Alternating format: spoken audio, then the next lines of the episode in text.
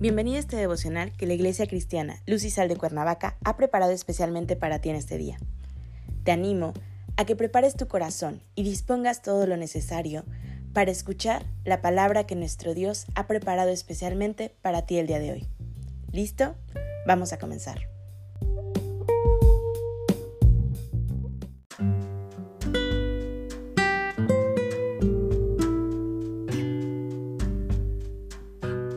Hola, ¿qué tal? Es un gusto saludarte el día de hoy. Bienvenido.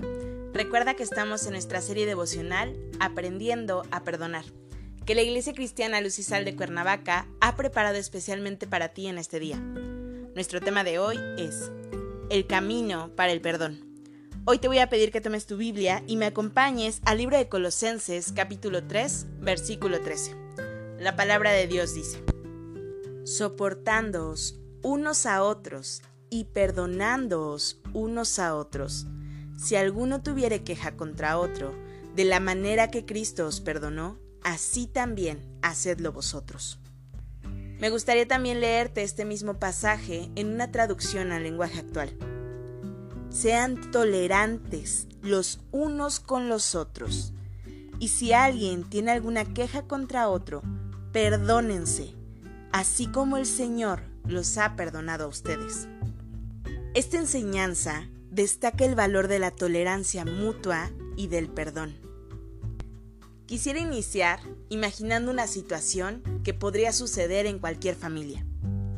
Cierta vez, un jefe de familia, un padre de familia, llegó a casa ansioso por ver un partido de fútbol, una final de campeonato, la Champions, en la que su equipo era uno de los finalistas. Él ansiaba ver los campeones. Él había salido de la oficina con retraso, después se encontró con el tráfico y cayó una lluvia torrencial que lo fue atrasando poco a poco y ya iba con el tiempo encima para llegar a su casa. Así que llegó, estacionó el coche como pudo, sacó las llaves, entró corriendo, abrió la puerta desconcertado y pasó a la sala como un huracán. Inmediatamente encendió el televisor. Pero, oh no, qué frustración, la imagen se veía terriblemente mal. No podía distinguir absolutamente nada de lo que se veía. Era solo una niebla distorsionada con mucha lluvia y no se escuchaba nada. Sus hijos, en edades entre niños y adolescentes, habían estado usando la televisión pues para ver sus programas, para jugar un rato con la consola. Y él pensó que seguramente lo habían desajustado. Ya no servía por culpa de ellos. La ansiedad de este hombre de repente se tornó en enojo. El partido ya había iniciado y él no lograba ajustar su televisión. Empezó a gritar y exigir un destornillador. Él iba a arreglar esa situación. Su esposa fue, le entregó la herramienta y después de esto, ella y sus hijos desaparecieron.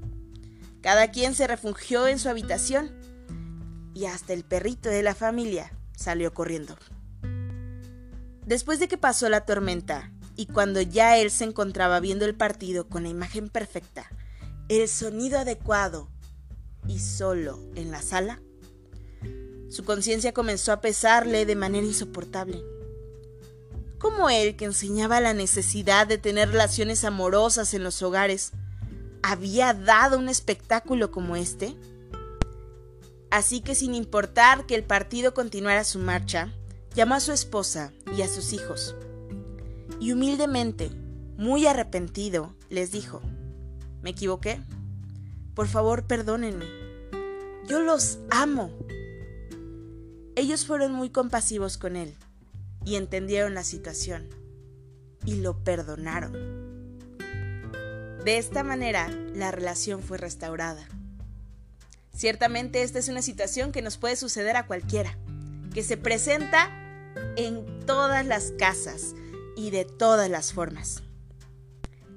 Pero este padre de familia hizo el uso honesto de tres frases que pueden ayudar a cualquiera a restaurar relaciones. Y hoy las quiero compartir contigo. Número 1.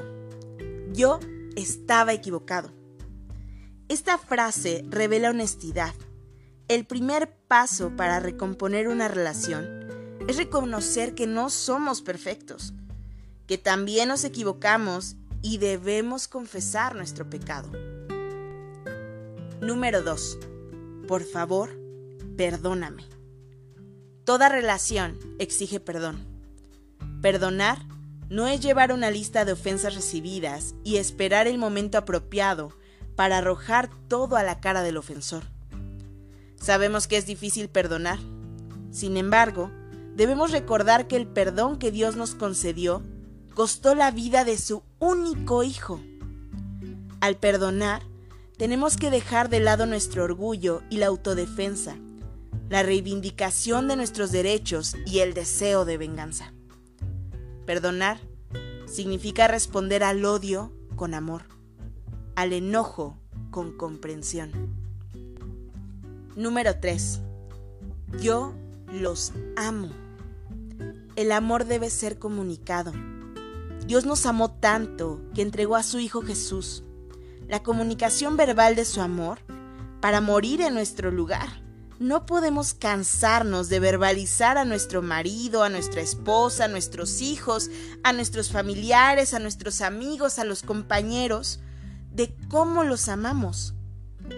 El amor puede ser comunicado de muchas maneras. Un abrazo inesperado, una caricia, un regalo, una nota de reconocimiento, algún detalle de aprecio. Todos estos gestos también pueden ser traducidos como yo los amo. Hoy quiero animarte a que pongamos cada uno de estos pasos en práctica, a que tengamos un corazón humilde para reconocer nuestra falibilidad, a que abramos el camino para el perdón a que amemos a nuestro prójimo. Dios nos ha perdonado y nos llama a perdonar. Padre Celestial, en el nombre de Jesús, gracias te damos, Señor, porque tú eres bueno. Gracias porque tú nos concediste tu perdón, Señor, aún siendo nosotros los más terribles pecadores.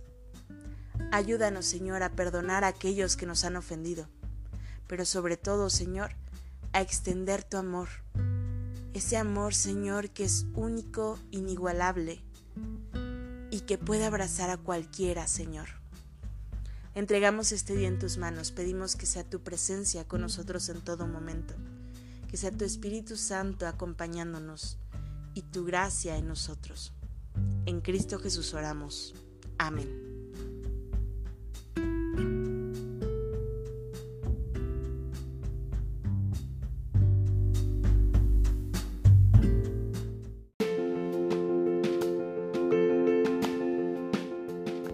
Sido un placer compartir la palabra contigo el día de hoy. Te animo a que no te pierdas ni un solo devocional de esta serie. Te espero aquí el día de mañana. Y recuerda, conecta con Dios.